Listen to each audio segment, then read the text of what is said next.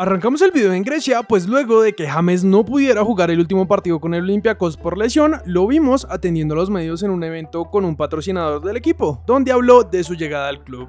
Estoy muy feliz de estar aquí y trabajar con mis compañeros de equipo para llevar al Olympiacos a la cima. Por nuestra parte lo daremos todo para seguir por la senda del éxito y de los títulos, como se lo merece el club y nuestra afición. Por eso estamos aquí y trabajamos todos los días para ser ganadores al final de la temporada. Desde acá, por supuesto, esperamos que James se pueda recuperar bien de su lesión y que muestre su calidad en los próximos partidos con el club. Cracks, mañana tenemos una nueva jornada de Champions y varios de nuestros jugadores van a estar con sus equipos. Uno de ellos es Mateus Uribe, una pieza fundamental del Porto que recibirá al Bayer Leverkusen. Mateus fue operado hace pocas horas en su muñeca derecha por un problema que tuvo en la fecha FIFA con nuestra Sele. Por eso, su entrenador Sergio Concienzao habló en rueda de prensa y dijo que lo esperarán hasta el último minuto para saber si puede contar con él para el partido.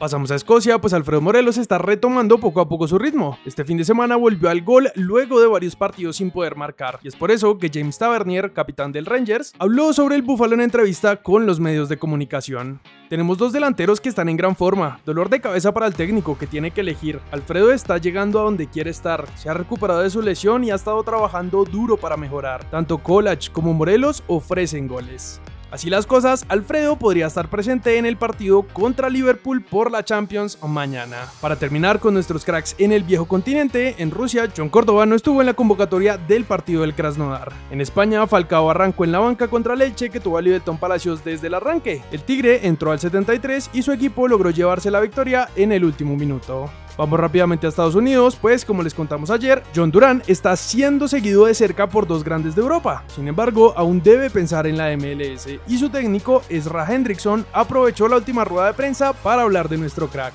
Si hablamos de John, es un jugador que una vez lo consigue todo, puede ser un jugador muy especial. Tiene todas las herramientas, es un tipo muy difícil de manejar para los defensores en esta liga y esperamos eso de él en el futuro.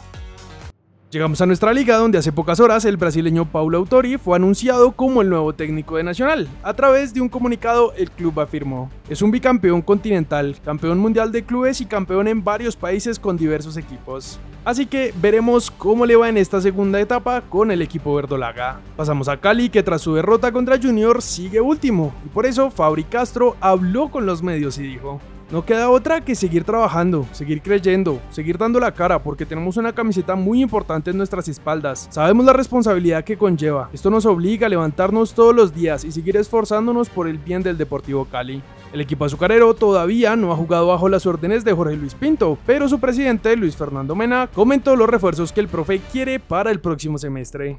En ningún momento me impuso un jugador, lo único que me dijo es que me acordara de esto. Lo más importante es el 1 y el 9. Me pidió que no dejáramos ir a Ángelo y me dijo que veía la necesidad de un volante ofensivo y un 7 o extremo. Chicho Arango, Eddie Segura y Jesús Murillo se coronaron campeones del Supporter Shields con Los Ángeles FC, gracias a ser el mejor equipo de la temporada en el todos contra todos. Borja volvió a mostrar avances en la adaptación a los movimientos del equipo para entrar y salir del ataque con lucidez, ganar contacto con los volantes y agilizar su rol de pivote. Escribió el diario Le sobre Miguel Ángel en el triunfo de River. Según la ministra del Deporte, Marisabel Urrutia, se habría conseguido que las jugadoras profesionales de la Liga Femenina tengan un salario mensual de entre 400 y 500 dólares.